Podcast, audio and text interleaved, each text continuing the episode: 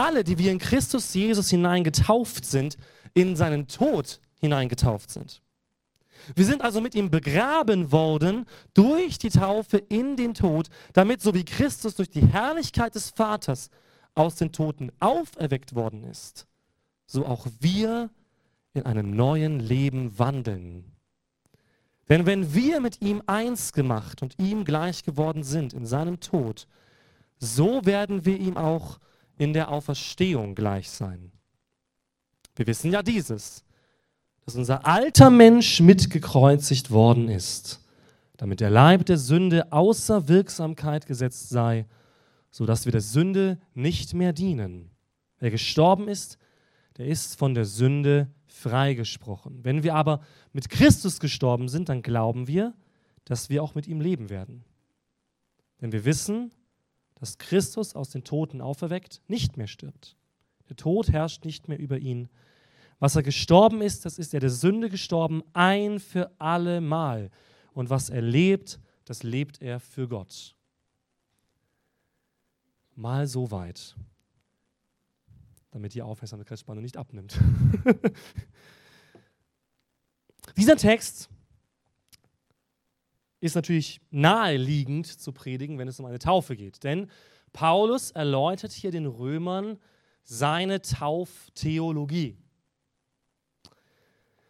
Es gibt nicht so viele Texte zur Taufe in der Bibel. Es gibt viele Beschreibungen der Taufe, wo beschrieben wird, dass jemand getauft wurde. Aber es gibt nicht so viele theologische Ausführungen über die Taufe in der Bibel selbst. Das hier würde ich sagen, ist eine der maßgeblichsten.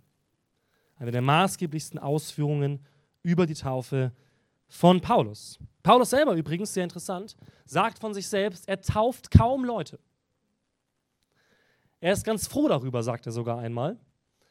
Denn er hat die Angst, dass in der Taufe Menschen sich auf den Täufer berufen.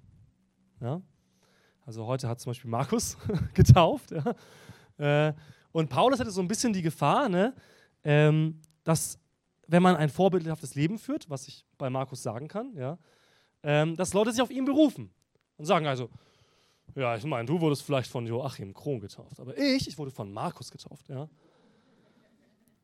Ich komme auf jeden Fall in die Himmel Penthouse Suite, ja. So ungefähr kann man sich das vor. Wie bitte? Mit, mit Höhenangst, genau. Ich komme ins Hochhaus. Oberste Suite. Diese Angst hatte Paulus, ja, dass Menschen sich in der Taufe auf Menschen berufen. Und deswegen macht Paulus ja eine Theologie, die so gar nicht etwas ist, was uns zunächst erhebt, sondern was uns zunächst einmal nach unten bringt, was ja in der Taufe auch getan wird, nämlich in ein Begräbnis. Wenn er sagt, was sollen wir nun sagen? Sollen wir in der Sünde verharren, damit das Maß der Gnade voll werde? Dann leitet er damit die Frage ein, die mit der Taufe zusammenhängt. Nämlich die Frage nach altem Leben und neuem Leben. Nicht jeder von euch zwingend kennt sich unbedingt aus mit der Bibel oder glaubt auch das, was da drin steht. Was ich gleich sagen kann ist, zunächst einmal, egal ob du Christ bist oder nicht, sitzen wir alle im selben Boot. Wir alle sind in diese Welt hineingeboren. Ja? Niemand wird irgendwie heilig oder schon gläubig geboren. Ähm, es gibt manche Kirchen, die die Taufe zum Beispiel bei der Babytaufe ansetzen, um das Kind sofort zu heiligen. Ähm, das hat teilweise seine Berechtigung, erfüllt aber meines Erachtens nach nicht den Zweck der Taufe, so wie wir gleich sehen werden, was nämlich Tau Paulus in der Taufe beschreibt. Zunächst einmal sitzen wir alle im selben Boot. Wir alle sind Menschen mit Fehlern. Wir alle sind Menschen mit Fehlern und das hat nicht nur damit zu tun, dass wir in bestimmten Umständen aufwachsen oder eine bestimmte Genetik haben, sondern es hat mit diesem Begriff zu tun, den Paulus hier nennt, die Sünde. Die meisten, die kirchenfremd sind, denken bei Sünde an sowas wie, ja, Alkohol trinken ist Sünde. Kann ich schon mal sagen, stimmt gar nicht. Alkohol trinken ist gar keine Sünde. Sich besaufen ist laut der Bibel eine Sünde. Aber wir denken bei Sünde oft an so einen Katalog. So ein, das darfst du nicht, und das darfst du nicht, und das darfst du nicht, und das sollst du nicht tun. Aber eigentlich ist Sünde was ganz anderes. Im griechischen Hamartia, die Sünde, könnte man übersetzen mit so etwas wie eine Trennung oder eine Zielverfehlung. Wir haben ja zwei Sprachen in der Bibel, Hebräisch und Griechisch. Und wenn man die so zusammenführt, kann man sagen, die Sünde ist eine Trennung von Gott, die dazu führt, dass du dein Ziel verfehlst. Sage ich nochmal. Die Sünde ist eine Trennung von Gott, die dazu führt, dass du dein Ziel verfehlst. Dieser Sünde ist jeder Mensch ausgesetzt, von Geburt an. David sagt, ich bin in Sünde geboren. Wir alle wachsen eben nicht auf in einer Gottesnähe unbedingt oder in einem Gott, den wir sehen können, betasten können, sondern es ist ein verborgener Gott. Ein Gott, den wir nicht sofort wahrnehmen, herbeirufen können, sondern ein Gott, bei dem wir auch merken, wir sind physisch getrennt. Aber diese Sünde ist nicht nur eine physische Trennung, sondern auch eine Trennung unseres Herzens vom Herzen Gottes. Jeder von uns hat Bereiche seines Herzens, ob du Christ bist oder nicht, die übereinstimmen mit der Wahrheit Gottes. Wenn du anfängst, einen Menschen selbstlos zu lieben, dann stimmt das, was da in deinem Herzen ist und das dich dazu bewegt, das zu tun, überein mit dem Herzen Gottes. Denn Gottes Herz ist Agape, eine selbstlose Liebe. Aber genauso ist im Herzen von uns auch Teile, und zwar große Teile, die sich von Gott entfernen. Wo wir genau wissen, wir könnten das Richtige tun, wir könnten dem Herzen Gottes oder der Wahrheit oder dem Guten oder wie auch immer du das nennen möchtest, folgen. Aber wir tun es nicht.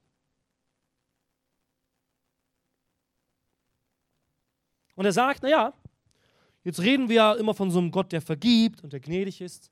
Und dann scheint wohl jemand da so ein kleines Spielchen spielen zu wollen und sagt, naja, wenn ich jetzt ganz viele Fehler mache, wenn ich jetzt ganz schlimm lebe, dann muss mir Gott ja noch mehr vergeben. Das ist doch gut. Das ehrt ja Gott, weil er dann so gnädig ist mit mir. Und Paulus sagt, seinen berühmten Ausspruch, den er immer wieder gerne bringt, im Deutschen übersetzt mit, das sei ferne. Also, auf Neudeutsch übersetzt könnte man sagen, so nicht. auf keinen Fall. Und jetzt kommt die Begründung.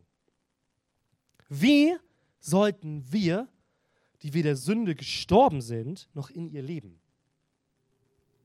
So ein bisschen ernüchternde Antwort. Man könnte es vielleicht sowas erwarten wie, ähm, nein, Gott ist doch so gut und er macht doch, dass du dich so gut fühlst und so liebevoll bist, dann wirst du schon nicht sündigen. Sondern er sagt, du bist doch der Sünde gestorben. Wie willst du dann wieder darin leben? Das ist gar nicht so einfach in der Theologie, weil da viel drüber gestritten wird. Denn das Problem ist, wir alle, egal ob wir Christ sind oder nicht, sündigen ja immer noch. Also ich kann es auf jeden Fall von mir sagen, ihr könnt gerne anfangen, die ersten Steine zu werfen. Kleiner Bibelverweis an der Stelle. Äh, wenn ihr ohne Sünde seid, aber der erste Johannesbrief zum Beispiel macht relativ schnell deutlich, wer sagt, er ist ohne Sünde, in dem ist keine Wahrheit. Also irgendwie gehört es zur Erkenntnis der Wahrheit dazu, ja, ich mache Fehler. Ich laufe nicht auf dem perfekten Weg, den Gott sich für mich wünscht. Wahrscheinlich nicht mal einen Tag lang schaffe ich das. Ja. Alles das zu tun, was Gott möchte. Wir denken, so wie die Pharisäer auch, manchmal, naja, den Weg Gottes zu befolgen heißt, ich habe heute nicht gestohlen, nicht geklaut, nicht gemordet. Was, wenn Gott sich an diesem Tag gewünscht hätte, dass du fünf Stunden lang betest? also es geht ja nicht um die Dinge, die verboten sind, sondern es geht um die Dinge, die Gottes Herzen entspringen. Und da tun wir uns schwer mit. Aus verschiedenen Gründen diesem Herzen Gottes in seiner Fülle zu folgen.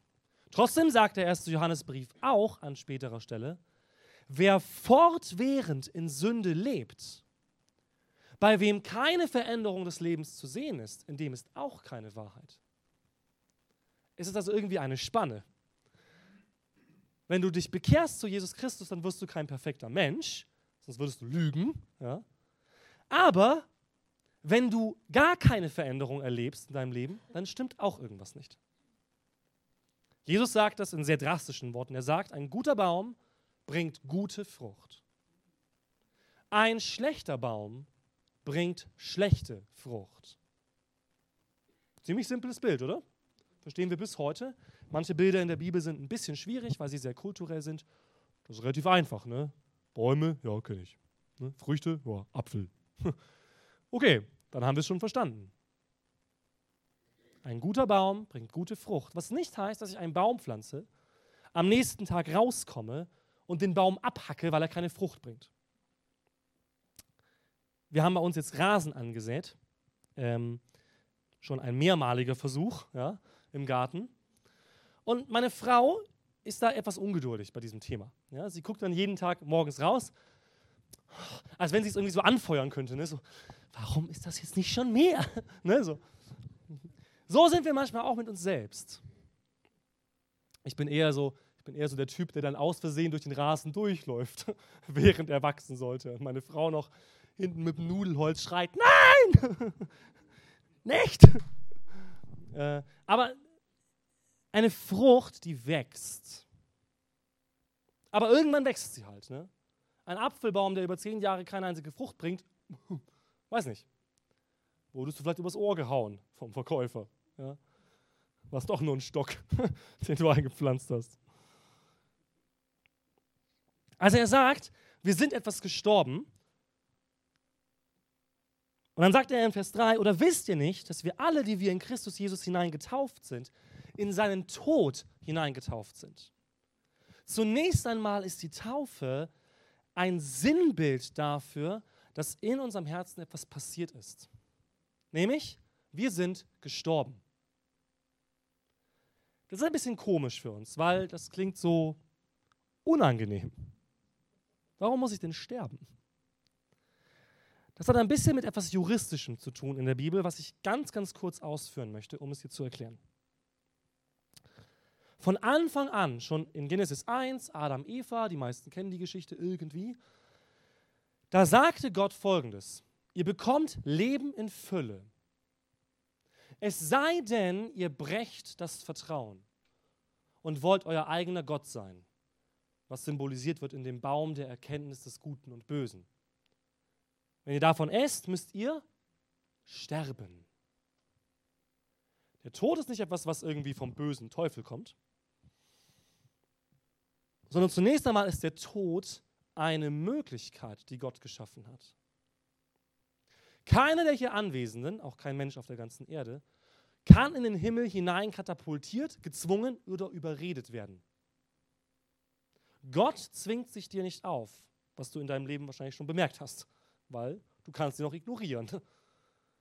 Er zwingt sich dir nicht auf. Aber der einzige Weg, dass Gott sich nicht aufzwingt und trotzdem den Menschen Freiheit lässt, ist zu sagen, es gibt einen Ausweg vor Gott selbst.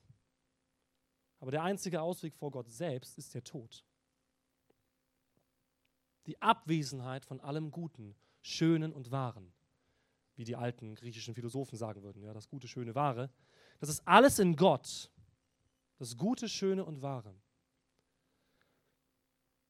Und wenn ich Gott nicht habe, habe ich das auch nicht mehr. Das ist Tod. Nun, die Menschen, Spoiler, sie haben dann von dem, von dem Baum gegessen. Ja? Ähm, und dann beginnt eine Geschichte Gottes mit dem Menschen, indem er ihm klar macht, ich möchte euch zurückführen in das Leben. Nur die Menschen weigern sich immer wieder. Immer und immer und immer wieder. Und Gott sagt dann, okay, ich habe bestimmt, dass ihr sterben müsst. Nun muss Leben für Leben gegeben werden. Entweder du kannst dein Leben auszahlen mit einem anderen Leben oder du stirbst. Nun, jetzt finde mal ein Leben, das für dich eintreten kann. Denn jeden Menschen, den ich fragen könnte, hey, könntest du irgendwie für mich vielleicht sterben, wenn du Lust hättest? Dann würde der andere sagen, selbst wenn er wollte, ich kann nicht, denn ich selber suche ja jemanden, der für mich sterben muss. Ich kann Gott mein Leben auch nicht geben als Ersatz, weil ich selber Schuld habe bei Gott. Naja, und ihr seht dann, ne, wenn jeder Mensch anfangen würde zu suchen, wo ist denn dieser Mensch, der irgendwie für mich sterben könnte, rein hypothetisch, dann finden wir keinen in dieser Welt. Das sagt Paulus auch im Römerbrief. Kein Mensch ist gerecht vor Gott. Nicht ein einziger. Nun, das ist ein Problem. Denn das ist eine juristische Frage. Es geht nicht darum, dass Gott so Lust drauf hat, Menschen zu töten. Aber es geht um einen juristischen Vertrag, den er mit der Menschheit hat. Das wäre an sich relativ entspannt, wenn es nicht einen Ankläger gäbe. Ne, also, wo kein Kläger, da auch keine Strafe, ne, so in der Art, das kennen wir ja. Aber es gibt einen Ankläger. Das ist ein Wesen, das noch vor unserer Erschaffung hier war. Vor jedem Menschen. Dieses Wesen ist ein Engel. Die Bibel beschreibt ihn als den herrlichsten Engel, der jemals geschaffen wurde. Er hat keinen wirklichen Namen in der Bibel. Er hat verschiedene Titel. Satan, Teufel, Diabolos, Beelzebul und so weiter. Luzifer. Und dieser Engel ist laut der Bibel der Ankläger. Das heißt, er hat die ganze Geschichte der Menschheit beobachtet und er kennt den Vertrag Gottes mit den Menschen. Und er tritt vor Gott, laut der Bibel, als der Ankläger. Tag für Tag, sagt die Bibel sogar. Tritt er vor Gott und klagt die Menschen an und sagt, den, den, die, die, die, den, die musst du bestrafen. Du hast es nämlich gesagt. Du hast gesagt, wenn sie nicht dir nachfolgen, wenn sie nicht dir vertrauen, wenn sie nicht gerecht sind, wirst du sie töten dann sammeln wir mal ihre Schuld. Tag für Tag.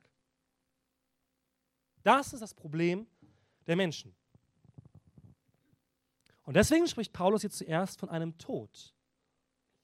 Denn um aus diesem Vertrag herauszukommen, den Vertrag mit dem Tod, muss jemand sterben.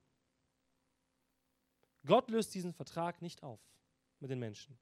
Jesus sagt an einer Stelle, er nimmt nicht einen Buchstaben vom Gesetz weg. Er sagt sogar den kleinsten Buchstaben. Er nimmt nicht den kleinsten Buchstaben vom Gesetz weg. Der Maßstab Gottes für die Menschen wird nicht aufgehoben. Aber, gute Nachricht, es gibt einen Ausweg. Einen sehr guten sogar. Den besten Ausweg, den Gott schon auch von Anfang an prophezeit hat.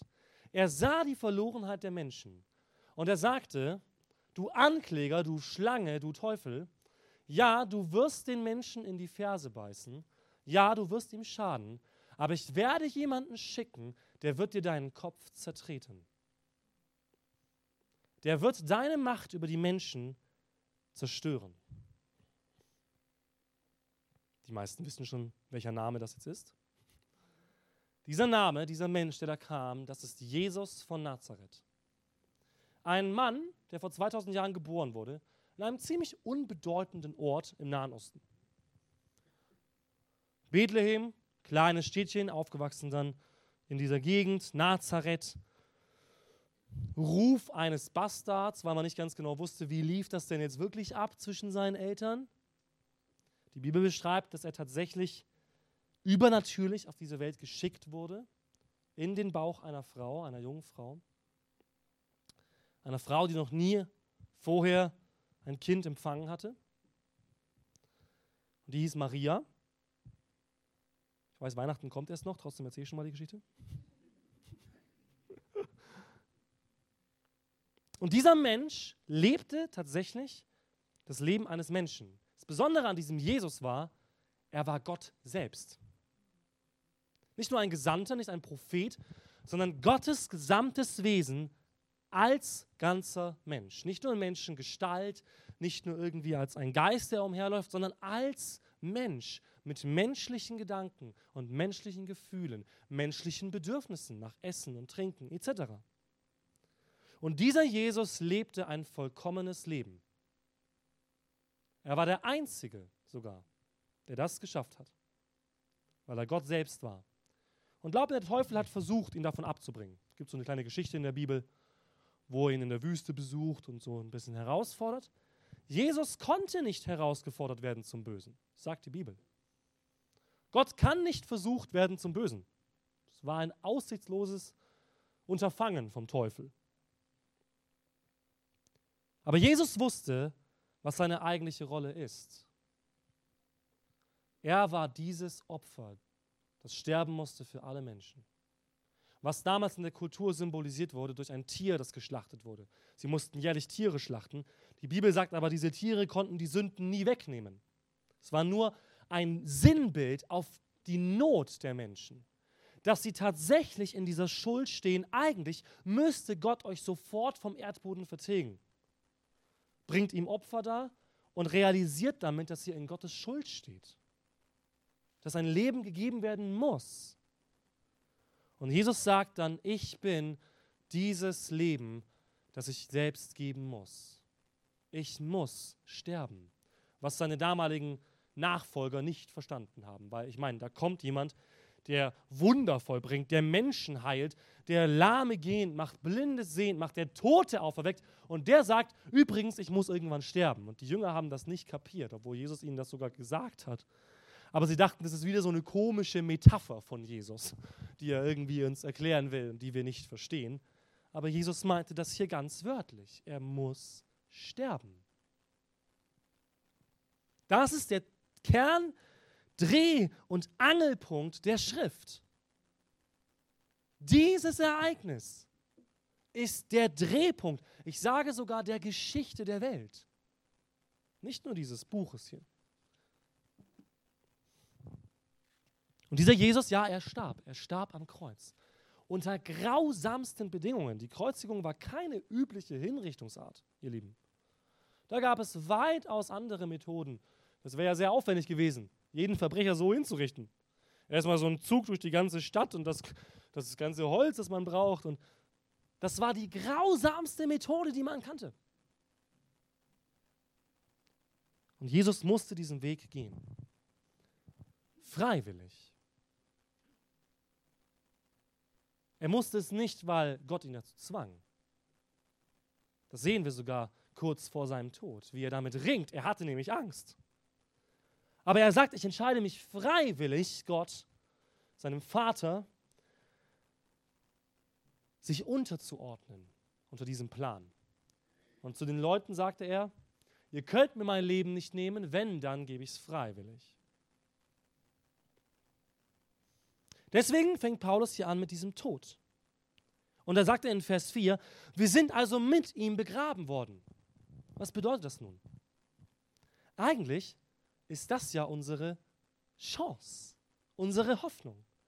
Denn in diesem Tod passieren zwei Dinge laut der Bibel. Zum Ersten, die Schuld für unser Leben wird beglichen. Das heißt, tatsächlich stirbt jetzt jemand an meiner Stelle. Ich muss nicht mehr sterben in Ewigkeit. Ich muss hier noch auf der Erde sterben. Das hat andere Gründe. Aber ich muss nicht mehr in Ewigkeit tot sein, sondern ich bekomme wieder eine Chance auf ewiges Leben. Das ist der erste Punkt. Aber der zweite Punkt, den Paulus hier mit hineinnimmt, ist, um das zu erleben, muss ich auch sterben. Das könntest du sagen, das ist ja eine Mogelpackung. Ich dachte, er stirbt jetzt für mich und ich muss nicht mehr. ja, der alte Mensch muss sterben. Das heißt, der Mensch, für den du dich gehalten hast, dein ganzes Leben, den deine Identität ausgemacht hat, dein ganzes Leben vor Jesus, dieser Mensch muss sterben, der existiert nicht mehr. Dieser Mensch bleibt tatsächlich tot. Paulus verdeutlicht, dass das im 1. Korintherbrief zum Beispiel, 1. Korinther 15, es wird nämlich eine Auferstehung der Toten geben, dazu kommen wir gleich noch. Aber in der Auferstehung sagt er, bleibt auch etwas von uns zurück. Zum Beispiel dieser wunderschöne Körper ähm, bleibt zurück, er vergeht, er wird verwest. Hoffnungsbotschaft, du bekommst einen neuen Körper.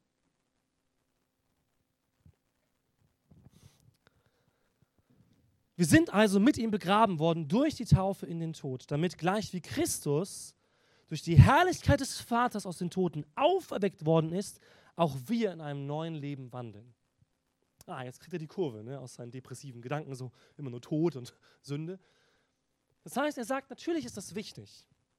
Aber Paulus sagt auch im ersten Korintherbrief, wenn Jesus nicht von den Toten auferstanden wäre, hätten wir überhaupt keine Hoffnung, dann wäre alles sinnlos. Weil dann ist zwar unsere Schuld vergeben, ja, dann liegt auf uns keine Schuld mehr, aber wir bekommen nicht automatisch neues Leben. Gott ist nicht verpflichtet, dir seine Fülle zu geben. Er könnte sagen, zum Beispiel, du erleidest dann gar nichts mehr. Ne? Sondern er sagt, drüber hinaus, über die Vergebung der Sünde, der Schuld, schenkt er dir etwas kostenlos dazu. Das ist wichtig für uns zu realisieren. Das sind zwei Dinge. Unsere Schuld wird vergeben, aber stell dir mal vor, wie das Event heute abgelaufen wäre, wenn Markus sie nicht mehr hochgeholt hätte. Wäre jetzt nicht so Jubel, Trubel, Heiterkeit gewesen, ne? Das Hochkommen, das ist das, wo wir anfangen zu klatschen ne? und sagen, wuh, yay. Warum? Weil das die Symbolisierung des neuen Lebens ist. Ja, mein alter Mensch stirbt, also brauche ich irgendwie neuen. Also muss ich da irgendwas bekommen von Gott, was das Alte ausfüllt. Und das wird geschaffen durch die Auferstehung von Jesus vor 2000 Jahren dass Gott ihn durch seine Kraft, so sagt es die Bibel, durch seinen Geist auferweckte von den Toten nach drei Tagen. Und jetzt sagt er in Vers 5, wenn wir mit ihm eins gemacht und ihm gleich geworden sind in seinem Tod, dann werden wir ihm auch in der Auferstehung gleich sein. Er verknüpft das jetzt. Er sagt, Auferstehung gibt es nicht ohne Tod. Gleichzeitig aber, hey, wenn du in den Tod gehst, dann hast du auch die Auferstehung. Wenn du sagst, Jesus, ich beuge mich vor dir, ich erkenne an, dass du für meine Schuld gestorben bist, ich erkenne an, dass ich das brauche, dann hast du neues Leben, automatisch. Und gleichzeitig, wenn du dieses neue Leben von Jesus erkennst, dann wird er dir zeigen, dass du sterben musst. Ein Mensch, der erkennt, da ist etwas, das ist für mich unbegreiflich. Es ist für mich nicht greifbar, aber es ist etwas, was ich brauche. Den wird Gott dahin führen zu sagen, du kriegst es kostenlos. Verleugne dich selbst. Lass deinen alten Mensch zurück und empfange diesen neuen Menschen geschenkt. Jetzt kannst du dich fragen, was ist denn dieser neue Mensch? Weil dieser komische Prediger hat doch gerade gesagt, die Christen sündigen immer noch und machen immer noch Fehler was die meisten aus eigener Hand bezeugen können. Es geht nicht um Fehlerlosigkeit, ihr Lieben. Das neue Leben, sagt Paulus, besteht besonders in drei Komponenten. Er sagt zum Beispiel, es besteht nicht in Essen und Trinken, sondern in Friede, in Freude und in Gerechtigkeit. Und alles zusammen würde ich zusammenfassen in einem Wort, Hoffnung. Hoffnung ist das, was neu entsteht. Hoffnung ist das, was ein ganzes Menschenleben verändert. An meine gläubigen Mitgeschwister, ich weiß nicht, wie oft ihr mit Menschen redet, die nicht an Jesus glauben. Ich mache das regelmäßig evangelistisch. Ich rede mit Leuten aus allen möglichen Kontexten. Die Menschen sind so kaputt. Ich habe diesen Monat mit Jugendlichen gesprochen, die mit 13 kokainabhängig wurden. Die sich mit 15 das, ne das Leben nehmen wollten. Was, wenn in das Leben von so einem Menschen Hoffnung kommt? Was, wenn ich diesen Menschen genau das erzählen kann und ich nicht diesen Menschen sage, aber Drogen nehmen ist eine Sünde. Okay, das weiß der wahrscheinlich selber in dem Moment, so wie ich diesen Menschen kennengelernt habe weil dieser Mensch war kaputt und zerstört und versuchte gerade irgendwie Stabilität in sein Leben zu bringen. Er hat also schon irgendwie diesen Aspekt mit dem Tod verstanden. So, mein Leben ist hoffnungslos. Mein Leben wollte ich beenden, weil ich keine Hoffnung hatte. Was, wenn wir diesen Menschen sagen, es gibt Hoffnung? Es gibt Heilung. Es gibt Befreiung im Namen von Jesus und es gibt ewiges Leben, ohne Drogen, ohne Leid, ohne Ängste. in Freiheit. Das ist doch die Botschaft, oder?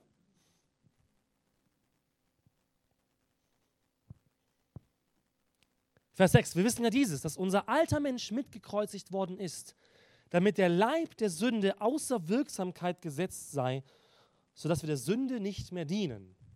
Es behandelt jetzt diesen Aspekt, warum wir dann immer noch sündigen. Ja, wir sündigen noch, aber wir können jetzt anfangen zu lernen, diesen alten Menschen zu bekämpfen. Das kann nämlich ein Mensch ohne Jesus nicht. Wenn du heute hier bist und du hast Jesus nicht in deinem Herzen, du glaubst nicht an Jesus, dann sage ich dir eines. Du kannst nicht dein eigener Herr werden. Es gibt jemanden, der über dein Leben herrscht. Und das ist die Macht des Todes und der Sünde. Da kannst du gar nichts gegen machen. Du kannst noch so sehr versuchen, ein guter Mensch zu sein. Du wirst scheitern. Das verspreche ich dir. Du wirst scheitern. Und je mehr du von dir selbst hältst, desto schlimmer wird das Scheitern. Die Bibel sagt, durch die Kraft der Auferstehung von Jesus, die in unserem Leben wirksam wird, haben wir die Möglichkeit, diesen alten Menschen zu bekämpfen. Und zwar nicht mit menschlichen Mitteln, nicht mit Seminaren von Positivdenken und von, ich muss an jedem Tag drei Stunden Bibel lesen. Das sind alles menschliche Dinge. Bibel lesen tue ich nicht, weil ich Christ bin und denke, ich muss das tun. Ich lese die Bibel, weil Jesus sagt, ich habe Worte ewigen Lebens. Weil diese Worte Leben schenken. Deswegen lese ich sie. Weil diese Worte die Wahrheit sind. Deswegen lese ich sie.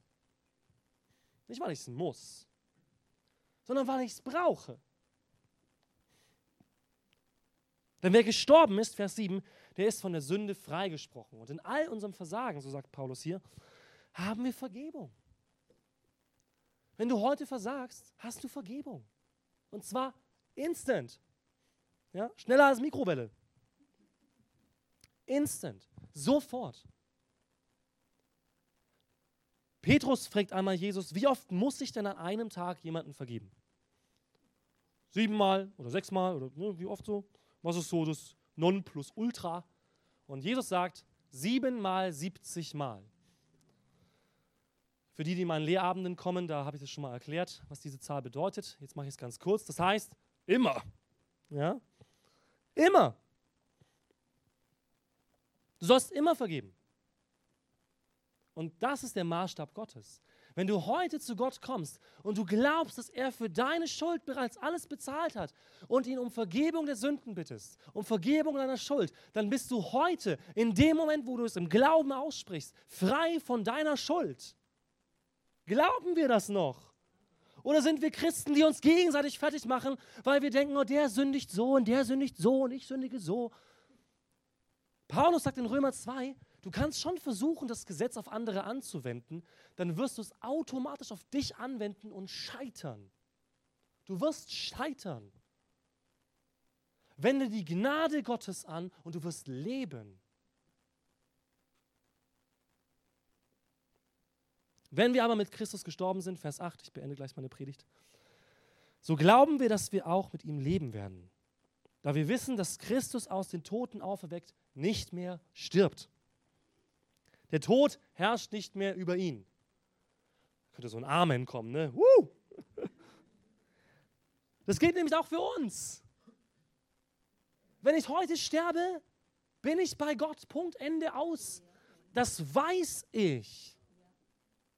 Und nicht, weil ich so ein toller, guter Mensch bin, das wisst ihr auch, sondern weil Jesus gut ist. Und weil das das Lebensmittelpunkt, Zentrum alles meines Lebens ist. Weil das meine einzige Hoffnung ist für dieses Leben. Dass ich einen guten und barmherzigen Gott habe, der alles für mich gegeben hat. Und die Bibel sagt, wie sollte er mir mit Jesus nicht alles andere noch schenken, was ich brauche? Alles andere kriege ich auch, was ich brauche. Das ist das Zentrum. Mir ist vergeben. Wenn ich heute sterbe, lebe ich in Ewigkeit. Egal, was ich heute mache, egal, was ich heute tue, ich lebe in Ewigkeit. Denn wer für ihn gestorben ist, für die Sünde gestorben ist, der stirbt nicht mehr. Jesus muss nicht nochmal für dich sterben, nur weil du schon wieder versagt hast. Er ist bereits für dich gestorben. Es ist vollbracht. Fertig. Mission accomplished, genau.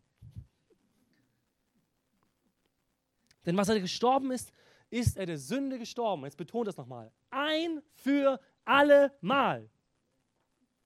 Und was er lebt, lebt er für Gott. Ein für alle Mal. Fertig. Wir können uns noch so fertig machen mit unserer Schuld und unseren Fehlern. Zu Jugendlichen würde ich sagen, deal with it. Komm damit klar, dass du nicht perfekt bist in diesem Leben und schau nicht auf dich. Die Bibel sagt, schaut auf Jesus, den Anfänger und Vollender unseres Glaubens. Das ist doch unsere Hoffnung. Nicht, dass ich irgendwann morgens aufwache und weiß, juhu, ab heute mache ich keinen Fehler mehr. Nee, meine Hoffnung ist, auch heute Morgen gilt, ich lebe, weil Jesus lebt. Ich lebe, weil Jesus lebt. Und deswegen ist die Taufe ein so schönes Bekenntnis, auch darüber hinaus. Ich könnte jetzt auch weiter lehren über die Taufe. Ihr merkt, wir haben jetzt gerade mal ein paar Verse und der Prediger redet schon so lange. Warum macht er das? Aber ihr seht auch, was die Bibel sagt, ne? wie tief und breit ist die Erkenntnis Gottes. Das ist ja nur der Start. Die Taufe ist nur der Start in ein Leben mit Jesus. Also Christ sollte sich nicht nach, keine Ahnung, 20 Jahren taufen lassen, weil er denkt, ich muss erst perfekt werden. Nee. Die Taufe ist der Start. Das Bekenntnis, dafür lebe ich jetzt. Das ist meine Hoffnung. Alles andere nicht mehr meine Hoffnung. Auf das baue ich alle Chips beim Poker, auf dieses Ding, auf diese Karten, ja. Alles auf dieses Roulettefeld. Das ist jetzt meine Hoffnung. Und im Gegensatz zu Roulette und Poker ist das eine Sicherheit. Die sicherste Anlage der Welt. Ihr Lieben, wenn wir das glauben, und das tun die meisten hier wahrscheinlich, dann lasst uns das nicht vergessen, dass das das Zentrum ist. Nicht das Gesetz, nicht irgendwie meine Perfektion, sondern der gestorbene und auferstandene Jesus ist das Zentrum. Und wenn du diesen Jesus nicht kennst, dann sage ich dir einen kurzen Aufruf.